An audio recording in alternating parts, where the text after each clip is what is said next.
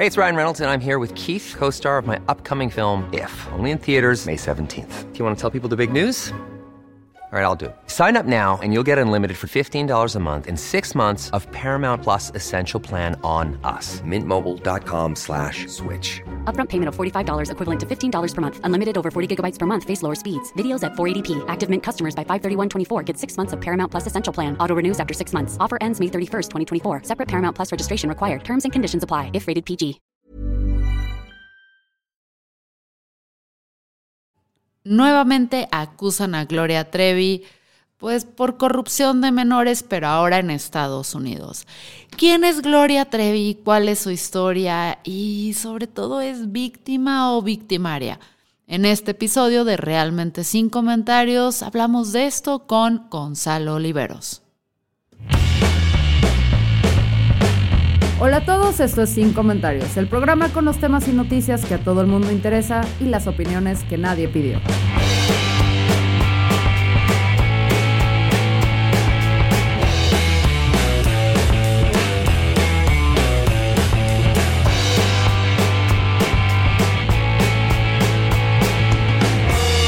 Pero no es el tema que quiero tratar contigo. En una de esas no te va a gustar de qué quiero hablar, pero quiero hablar de Gloria Trevi. Ah, ese es un tema tan controversial. Dime, platícame. A ver, eh, quiero hablar contigo de Gloria Trevi porque tú eres muy cercana a los derechos de las mujeres y aquí entonces viene eh, la enorme discusión. ¿Gloria Trevi es víctima o es victimaria? A ver, y quiero ir desde el inicio, ¿no? Gloria Trevi eh, fue descubierta por Sergio Andrade en un concurso que se hizo en un programa que existía en la televisión mexicana llamado XETU, que era eh, conducido por René Casados, que después se convertiría en un asesor de imagen de políticos, entre ellos de Ernesto Cedillo y de muchos otros más, y por Erika Buenfil, que hay que recordar que se le recuerda por telenovelas como Amor en Silencio y Marisol, pero también por que es muy buena en TikTok y por esta escandalosa historia que tuvo con uno de los hijos de Cedillo. Mira, ya eh, se juntaron los dos de Cedillo con los dos conductores de XETU. Pero bueno, el hecho es que hicieron un concurso ahí eh, para encontrar a la doble de Lucerito. En ese entonces, Lucerito, estamos hablando de 1982-83, era la protagonista de una eh, telenovela llamada Chispita, y entonces hubo muchas, muchas, muchas niñas a nivel nacional que participaron y entre ellas participó Gloria Trevi. Ganó Gloria Trevi y entonces Sergio Andrade comenzó a trabajar con ella y con otras eh, adolescentes que participaron en un, en un grupo llamado Boquitas Pintadas. Esto después de que la mamá de Lucerito decidió que Andrade ya no fuera el representante de Lucero. Nunca se aclaró por qué. Por algo habrá sido. Exactamente. Entonces empecemos por ahí. Entonces, Boquitas Pintadas tuvo una, un éxito llamado No quiero olvidarte, o olvidarle y no pasó nada más. Y años después, estoy hablando de que ese éxito habrá sido del 84-85, y por allá de 1988-89, Sergio Andrade lanza a Gloria Trevi como solista. Una mujer que tenía un look muy, muy estrafalario, irreverente, con las eh, medias rotas, con eh, harapos en lugar de, de grandes vestidos como eran sus eh, contemporáneas Paulina Rubio, Alejandra Guzmán o Talía, y con el pelo de, desaliñado hasta llegar a ser pelo suelto. Y fue un enorme éxito. Fue un éxito a finales de los 80 y a principios de los 90. Fue tal su éxito que Andrade comenzó a pedir más dinero. Hizo, eh, hizo un par de películas con, con tenía una serie de canciones y de presentaciones en Siempre en Domingo que eran muy populares y tenía un calendario de esos calendarios que, que se utilizaban mucho en los, en los talleres mecánicos, en donde las mujeres podían salir con poca ropa, creo que ya no se utilizan debido a todo el movimiento woke, etcétera, etcétera, etcétera. Pero el hecho es de que sacó y era un, eh, era un hito la manera en la cual Gloria Trevi había roto con los convencionalismos sociales al crear un calendario en donde salía con poses sugerentes, pero también muy divertidas, lúdicas para una, eh, para una mujer joven. Entonces fue tanto el éxito que llegó un momento en donde en la famosa guerra de televisoras, Sergio Andrade se acercó a Patricia Chapoy, eh, tratando de negociar mejores condiciones de trabajo para, para Trevi en Televisa.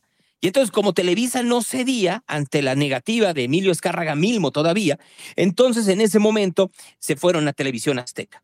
Y, se, presentó en Ventaneando y se presentó en Hechos con Javier de la Torre y había planes de hacer una coproducción de una telenovela llamada María de todos los Ángeles. Y después de eso, a los, a los pocos meses, muy pocos meses, Andrade y Trevi firman de nueva cuenta con Televisa. Firman con Televisa, con Emilio Azcárraga Milmo, firman por hacer cinco proyectos de, televisión, hacer dos telenovelas y hacer una película, además de una serie de discos. Te estoy hablando, esto ya sería 1995, después de la presentación de aquel disco llamado Más turbada que nunca, en donde venía la famosa canción El recuento de los daños, y esto lo voy a dejar en un lado por lo que sigue. Eh, en ese momento, Aline Hernández, acompañada de Rubén Aviña, saca un libro llamado La Gloria por el Infierno, en donde platica cómo fue su paso por el grupo Boquitas Pintadas, del cual eh, había hablado yo hace un, un, rato, y de la manera en la cual había un séquito de mujeres alrededor de Sergio Andrade y que, y que había un estilo de grooming este, y de abuso sexual con la figura de Gloria Trevi y el control de Andrade sobre Trevi y las demás mujeres. Eh, eh, comenzaron a salir otro tipo de alegatos hasta que de pronto aparece una denuncia por parte de un par de, de padres de familia de Chihuahua, la familia Yapor, que no sabían en dónde estaba su hija y que pensaban que su hija tenía un embarazo y a la niña la habían dejado a los 13 años de edad. Entonces comienza un gran escándalo. Gloria Trevi da una última entrevista después de que había dado un concierto en el Auditorio Nacional en donde se anuncia su retiro de la música. Da una entrevista a Joaquín López Dóriga en donde denuncia que es toda una persecución por parte de Ricardo Salinas Pliego, lo dice eh, directamente, y canta una canción que había compuesto Sergio Andrade para Rafael Caro Quintero llamada Caro. ¿no? Entonces, eh, después de esto, desaparece Gloria Trevi. Hay varias denuncias, no solo por parte de la familia Yapor, sino de la familia de la Cuesta, de, la, eh, de, algunos eh, personajes más en otras partes del mundo, como Argentina. Y en enero del año 2000, reaparece Gloria Trevi capturada en Brasil por la justicia brasileña. Entonces reaparece Gloria Trevi, se sabe que Gloria Trevi eh, estaba ahí con otras mujeres, otras otras adolescentes o mujeres jóvenes que tenían hijos de Sergio Andrade, entre ellas las hermanas de la Cuesta, la propia Karina Yapor, estaba María Racanel Portillo, más conocida como Mari Boquitas, y quienes terminan en la cárcel en Brasil son Sergio Andrade, María Racanel Portillo y Gloria Trevi. En esos días se sabe también que Gloria Trevi había tenido una hija, hija que murió y que hasta el día de hoy no se sabe su paradero. Con el tiempo, Trevi es exonerada, pero es extraditada junto con María Raquel Portillo y con Sergio Andrade a una cárcel en Chihuahua por el proceso de, grooming o de abuso sexual por parte de los papás de Karina Yapor. Sale Gloria Trevi de la cárcel exonerada. Eh, y entonces comienza su carrera otra vez desde abajo, primero con una canción llamada Todos me miran, que comienza a llevarla hacia la comunidad LGBT, que la ropa, y después comienza a recuperar el éxito que había tenido a finales de los 80 y a principios de los 90. En ese momento, obviamente, Trevi se vuelve a casar, tiene, tiene un hijo más, además de otro que había tenido en la cárcel, del cual al día de hoy no se sabe quién es su padre, llamado Ángel Gabriel, y es algo que no nos debe importar absolutamente a nadie.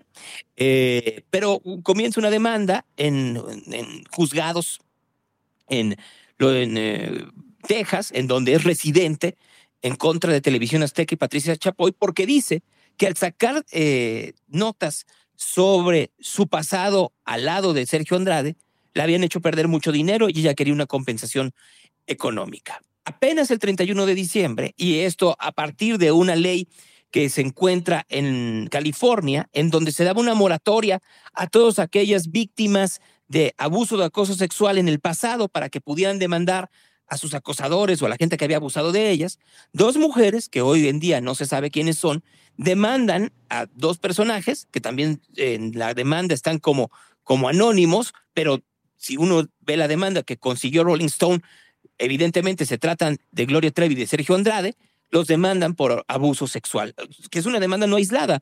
La semana pasada también demandaron a Steven Tyler de Aerosmith por abuso sexual, una mujer que dice que fue abusada sexualmente en su adolescencia, y la Paramount fue demandada por los actores que salieron en la película Romeo y Julieta, de Franco Sefirelli, porque dicen que sin su consentimiento los hicieron salir desnudos en dicho filme. Entonces, con todo esto que te acabo de decir, Gloria Trevi dice, ¿por qué siempre dicen que yo fui victimaria cuando yo fui manipulada por Sergio Andrade de los 15 a los, los 20, casi 30 años de edad? Pues es que es un tema muy delicado porque creo que Gloria Trevi la discusión en redes suele polarizarse, ¿no? O estás totalmente a favor o estás totalmente en contra y no vemos esos matices o no queremos hablar dentro de estos matices porque implica, eh, pues, no caer en absoluto y eso no nos gusta, a veces no nos da para tenerlo. Entonces creo que Gloria Trevi sí es un caso donde alguien puede ser víctima y victimaria, porque sí es cierto que si legalmente estamos diciendo que cuando eres menor de edad, pues no tienes eh, ciertos derechos o no tienes cierto poder sobre cómo vives y todo, pues sí hay que darle eh, legalmente el beneficio, la duda de decir, ok, cuando eras menor te estaban manipulando y todo. Pero llegó un momento donde Gloria Trevi dejó de ser menor de edad. Y yo entiendo que siendo manipulada, que estando en una situación de violencia, en una situación sumamente crítica, ella empezó también a violentar y a ser una herramienta para que este sujeto pudiera como que abusar sexualmente de todas estas mujeres. Y es ahí donde entiendo que el feminismo ha venido a decir hay que reivindicar a esta mujer, pobrecita, fue una víctima, y estoy de acuerdo con esa parte, o sea, una puede decir, sí, esta parte estuvo muy fregada para Gloria Trevi, pero hubo también un momento donde sí fue, pues, parte del problema. Ahora, acá es, ok, fue parte del problema, pero pasó tiempo en cárcel, ¿no? Pasó tiempo en cárcel y fue exonerada. Pues, o sea, entonces técnicamente con la sociedad de acuerdo a nuestras normas, todo, ya, ya se saldó esa cuenta, ya quedó para afuera. O sea, ¿cuándo es cuando sí le tenemos que dar para adelante y cuándo vamos a seguir castigándola? Porque la mujer ha tenido incluso demandas contra Chumel Torres, ¿no? Le metió una demanda porque Chumel Torres está chinguijo de chinguijo de chinguijo de contra Gloria Trevi. Entonces, es un personaje. Eh, porque dice Gloria Trevi que eh, canta mal, pero trata. Sí. O sea, e-, eso es lo que dice Chumel Torres. Entonces, para mí ese es un personaje donde invita a esta discusión de decir, ok, cuando una persona deja de ser víctima y empieza a ser parte del problema, y para mí, o sea, es un tema al que le huyo a Gloria Trevi porque no sé, y no es tanto por la discusión de, porque sé que las feministas van a enojar, muchas de ellas, porque no estoy tomando una postura de pobrecita Gloria Trevi, ella es nada más ser la víctima, pero tampoco voy a tomar una postura donde digo, nada más ser la victimaria maldita, merece ser como eh, súper castigada, porque algo que también es cierto en esta discusión es que le exigimos más a Gloria Trevi que a Sergio Andrade. O sea, el... Cierto, eso es muy cierto. El, el, todo el remate de los chistes sigue siendo Gloria Trevi, no Sergio Andrade. Y en esa parte sí tengo que voltear y decir, oye, pero ¿por qué? También estoy de acuerdo y algo que, ha surgido un poco en, mí y que, cada vez creo más es que esta, esta parte de querer castigar todo con cárcel y mandarlo a la cárcel, pues no, Chance y Gloria Trevi, la forma en la que debió haber sanado su deuda con las sociedades a través de la educación, de su poder de convocatoria y todo, para evitar que más mujeres cayeran en este círculo vicioso, para evitar que otras mujeres se vuelvan herramientas de abuso sexual de hombres. Entonces, es, un personaje que a mí no sé dónde ponerme, ¿sabes? Me costaría, si me tocara juzgarla, me costaría muchísimo trabajo. Mira, creo que acabas de darle al clavo a dos cosas. Eh, la primera, eh, tenemos aquí el caso en donde la sociedad eh, juzga a una mujer en donde no queda claro si es víctima o victimaria, pero obvia o piensa, bueno, pues ya todo el mundo sabe que es un degenerado Sergio Andrade y ya no le vamos a decir nada, cuando tendría que ser un señalamiento constante. Un hombre que buscó adolescentes, casi niñas, para tener relaciones sexuales o por lo pronto sometimiento a partir de el, eh, eh, pues la promesa de, de, hacerlas famosas. O sea, no, no tendría que ser alguien que se nos olvide que existió en el, olvídate que en el espectáculo, en la sociedad mexicana. O sea, eso no debiera de, suceder. Y la segunda, yo creo que lo que entendería que para Gloria Trevi puede ser desde doloroso hasta complicado el que se entienda su relación con Sergio Andrade y con todas esas mujeres, ¿no? O sea, y por eso trata de obviarlo, Pero cuando tú huyes de tu pasado, lo que termina por pasar es que el pasado siempre te va a alcanzar. El pasado eh, tiene y, camina, o más bien, tiene un caballo muy veloz y siempre te va a alcanzar a donde te encuentres. Y eso es lo que está sucediendo de nueva cuenta con Gloria Trevi. Tendrá que ir, hay unas declaraciones que sacó en su Instagram de que está tranquila y que está en España, etcétera, etcétera, etcétera, pero vuelve a evadir el tema. O sea, trata de, de dejarlo a un lado cuando tendría que abrazarlo y decir, yo como todas ellas fui víctima y peor que todas ellas. O sea, se nos está olvidando que ahí puede ser que no haya sido un asesinato el de su, su hija pero hay una, eh, hay una muerte de un menor de edad que al día de hoy no se sabe en dónde están sus restos. Lo que pasa es que Gloria Trevi es muchas cosas, ¿no? Es una mujer guapa, es una mujer talentosa, era una mujer que tenía un físico de otro mundo.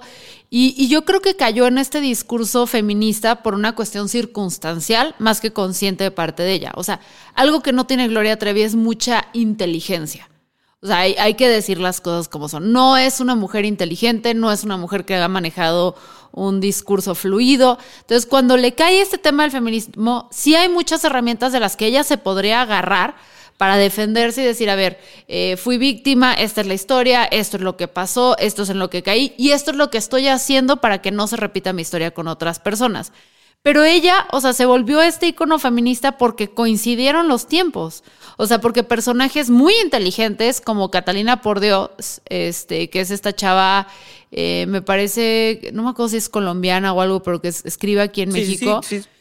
La he entrevistado, la entrevisté en QDT un par de ocasiones, muy amiga de Diego Mendiburo. Sí, sí, sí, es una mujer muy inteligente que se puso a analizar el caso de Gloria Trevi y dijo, a ver, espérense poquito. O sea, ¿por qué no estamos hablando desde una perspectiva feminista del rol, o sea, más bien de pues de la, lo que sufrió Gloria Trevi dentro de esto. Entonces, creo que el que las feministas la hayan embraced, que la hayan agarrado, no fue por una decisión consciente de ella y no lo estaba sabiendo manejar muy bien, más allá de los golpes. O sea, creo Híjoles, que sí podría aprovechar. A ver, a, ver, a ver, Fernanda, yo cuando apenas me encontré en Samsung TV un canal de videos que se me ha vuelto en- en- enloquecido, porque es un canal que se llama Hits Mexicanos. Quien tenga un, una televisión Samsung.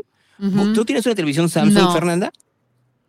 Compra una, nomás para que veas hits mexicanos. Porque son de estos canales que te ponen. Y es puro video que se nota que los ripearon de YouTube, pero videos así de Magneto y Paulina Rubio y un alma en pena de, de Lucía Méndez. Y me apareció el video de Todos me miran de Gloria Trevi. Y es muy notorio que lo que buscaba ahí, a mí no me vengan que Gloria Trevi efectivamente tenía una gran eh, liga con la comunidad LGBT en los 90, por supuesto que no. O sea, que nos estamos haciendo tontos. Comenzó con esa liga cuando vio que era la comunidad que podía atacar porque no podía ir por, las niñas, no podía ir por los adultos, no podía ir por nadie más que por los, eh, los, los que la sociedad relegaba, como estaba relegada ella. Si algo hay que reconocerle a Gloria Trevi es que tiene un enorme timing mercadológico. Sí. Enorme timing de Y mercado. porque también aspiraba a la nostalgia, ¿no? A ver, o sea, no te podías ir por las mujeres porque las mujeres no iban a ser simpáticas contigo porque me traicionaste, ¿no? Traicionaste a otras mujeres. es.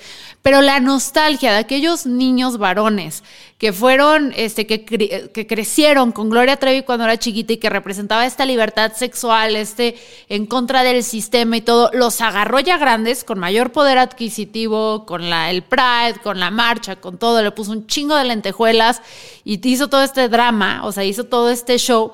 Y claro que la agarraron porque es nostálgica, es como Yuri, que es anti-LGBT, pero eh, pues los morritos, a ver, los morritos que eran gays cuando su- sus papás no lo sabían, pero su mamá ponía Yuri, pues ahí te podías como la maldita primavera y cantabas y todo, y podías como que de mi canalizar esa energía.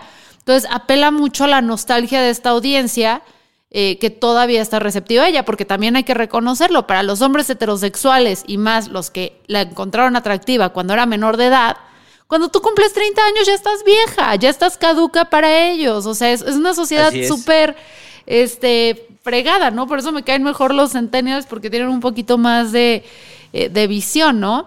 Entonces ya ella no podía apelar a esa audiencia que había cautivado y que había como que vuelto loco, con, vueltos locos con su calendario famosísimo de, pues cuando era una recién salida de la adolescencia. Bueno, hablando de, hablando de, de, de, de gays famosos, 14 de septiembre viene Sam Smith a México. ¿Lo vas a ir a ver? Me encantaría, 14 de septiembre. Sí. Es que estoy, va a haber ahí un, un, evento en Estados Unidos del Satanic Temple, que también estoy considerando mejor ir en esas fechas. Fíjense ustedes de dónde saltamos, de Gloria Trevi al Satanic Temple. Puede que haya co coincidencias. No, ¿no? pero yo creo que aquella es más Satanic Church que el Satanic Temple, porque el Satanic Temple tiene que ver más con retar el status quo y menos con el satanismo en el sentido esotérico y todo, sino que va más con el cómo retamos el sistema. Hacen cosas muy divertidas, Gonzalo. El Satanic eh, Church, por ejemplo, el Satanic Temple, por ejemplo, que las escuelas en Estados Unidos, cuando te enseñan una religión, ellos te dicen, escríbeme, uh -huh. y para joder, llegan y dicen, ah, vas a enseñar catolicismo, pues aquí dice en la ley que si enseñas catolicismo te tienes que abrir a enseñar de todas las religiones, entonces también vas a enseñar satanismo. Entonces es una forma como más que de alabado ser el señor Satanás, de apelar a esto de retar el status quo, este, traer lo justo, no juzgar a las personas, ser tolerantes, trae una filosofía bien chido.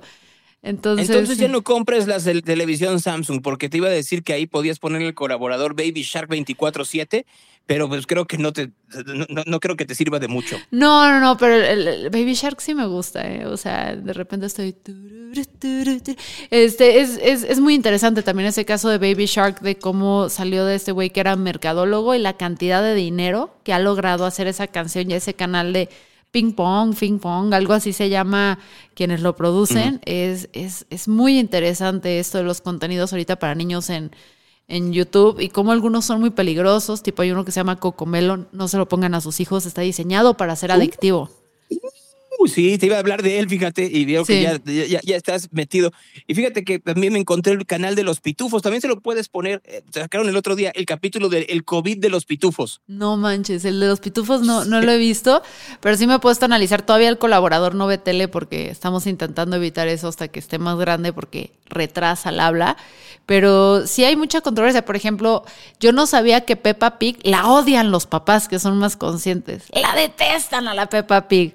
Entonces sí, sí, sí es interesante ese tema de los contenidos. Hay, hay algo que, por ejemplo, sí está bien interesante para hablar aquí de música. No sé si tú conoces esto de Rocka Baby.